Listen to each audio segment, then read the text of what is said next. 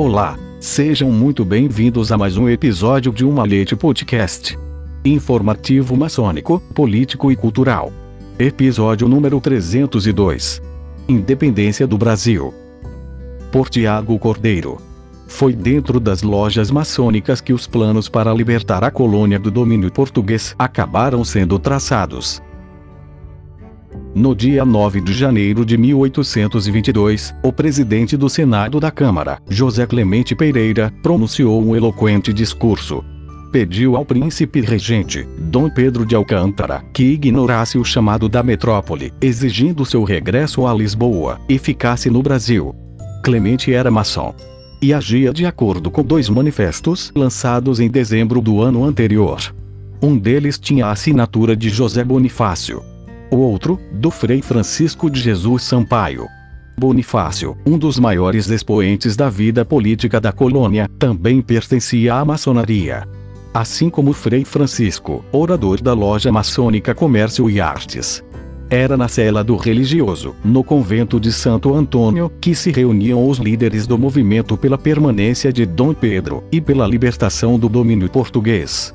Algumas horas mais tarde, o regente anunciou que desobedeceria a seu pai, o rei de Portugal, Dom João VI, e permaneceria deste lado do Atlântico.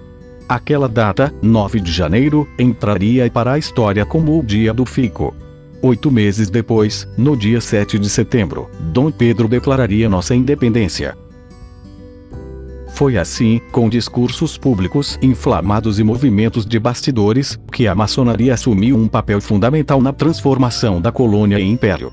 Quando voltou das margens do Ipiranga, em São Paulo, para o Rio de Janeiro, no dia 12 de outubro de 1822, Pedro foi recebido com festa e aclamado primeiro imperador do Brasil.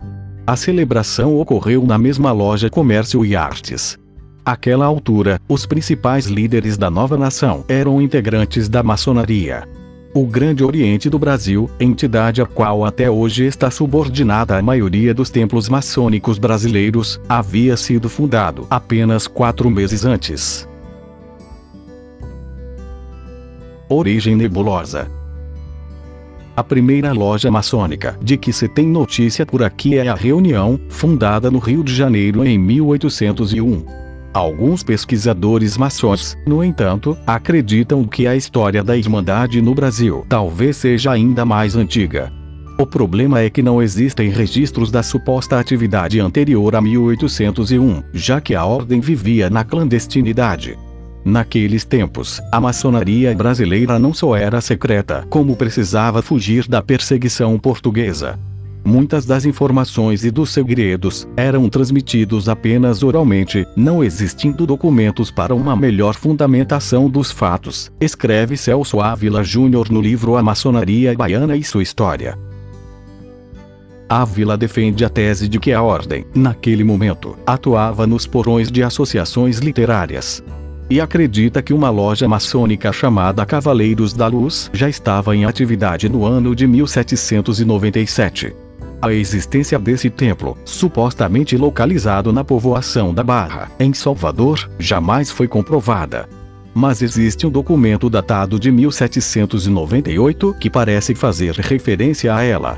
Trata-se de uma carta de Rodrigo de Souza Coutinho, então ministro da coroa portuguesa, enviada a Fernando José de Portugal e Castro, governador da Bahia. Sua Majestade a Rainha de Portugal, Dona Maria I manda remeter a inclusa denúncia de várias pessoas que parecem infectas de princípios jacobinos. E ordena que Vossa Senhoria, tomando todo o conhecimento do fato, proceda contra elas com a maior severidade. O denunciante, Manuel Antônio de Jesus, dizia que, ao pé do Forte de São Pedro, havia uma casa onde um grupo se reunia para falar de liberdade e promover banquetes, dois conhecidos hábitos maçônicos. Pode ser, ainda segundo historiadores ligados à ordem, que a maçonaria brasileira também já estivesse relativamente organizada em outras localidades do Nordeste, existiam agrupamentos secretos, em moldes mais ou menos maçônicos, funcionando como clubes ou academias, mas que não eram lojas, afirmam José Castellani e William Almeida de Carvalho em História do Grande Oriente do Brasil. É o caso, por exemplo, do famoso Areópago de Itambé, fundado por Arru da Câmara, ex-frade carmelita, em 1796, na raia das províncias de Pernambuco e da Paraíba. Seja como for, é certo que a maçonaria já estava presente em outras grandes cidades da colônia quando, em 1815, a loja Comércio e Artes começou a funcionar no Rio de Janeiro, a influência da Irmandade talvez não fosse muito sentida fora de centros urbanos como Ouro Preto, Salvador e Recife, mas era crescente. E revelava-se cada vez mais incômoda para as autoridades portuguesas. Prova da preocupação da coroa com o movimento dos maçons aqui instalados é um ofício enviado por João Inácio da Cunha, intendente-geral da Polícia do Rio de Janeiro, ao ministro do Reino datado de setembro de 1821, o documento alertava para uma suposta conspiração. O movimento da independência é por demasia generalizado pela obra maldita dos maçons astuciosos, sob a chefia de Gonçalves Ledo. Autoridade maçom o jornalista e político Joaquim Gonçalves Ledo, acusado de conspirar contra a coroa portuguesa, realmente era uma autoridade entre os maçons. Editor do Verbero Constitucional Fluminense, um jornal lançado em setembro de 1821 para defender a independência, ele foi um dos grandes articuladores do processo que transformaria a colônia em um novo império.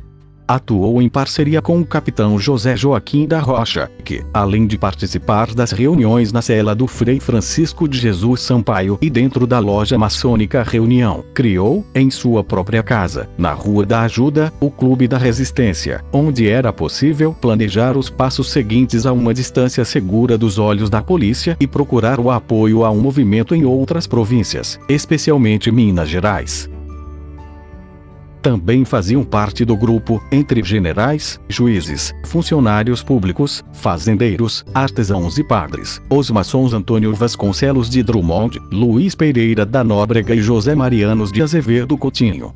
O clube contatou José Gordilho de Barbuda, simpatizante da maçonaria e camareiro de Dom Pedro I, para uma sondagem. A resposta do príncipe, por intermédio de Barbuda, empolgou os maçons. No caso de virem as representações pedindo-me para não partir, ficarei. Depois do dia do fico, o Clube da Resistência sentiu-se mais seguro. Tão seguro que mudou até de nome. Virou o Clube da Independência. Com a vitória do movimento pela permanência de Dom Pedro no Brasil, a maçonaria teve mais facilidade para vir à tona o maçom Domingos Alves Branco Muniz Barreto, em sessão da loja Comércio e Artes, propôs que se desse ao príncipe o título de defensor perpétuo do Brasil. Dom Pedro aceitou. E mais, recebeu a honraria a 13 de maio, dia do aniversário de seu pai, Dom João VI. Pouco tempo depois, surgiria o Grande Oriente do Brasil.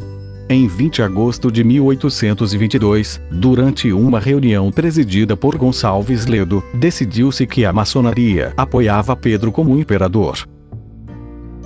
No dia 23, em outra sessão, ainda presidida por Gonçalves Ledo, continuou-se a discussão. Descreveria mais tarde outro irmão de fraternidade, o Barão do Rio Branco, em depoimento reproduzido no livro História da Independência do Brasil, do também maçom Adolfo de Varinhagem foram nomeados os emissários, que deviam ir tratar a aclamação nas diferentes províncias, entre eles, Januário Barbosa, designado para ir a Minas, João Mendes Viana, para Pernambuco, e José Gordilho de Barbuda, para a Bahia. Vários maçons ofereceram as somas necessárias para as despesas de viagem.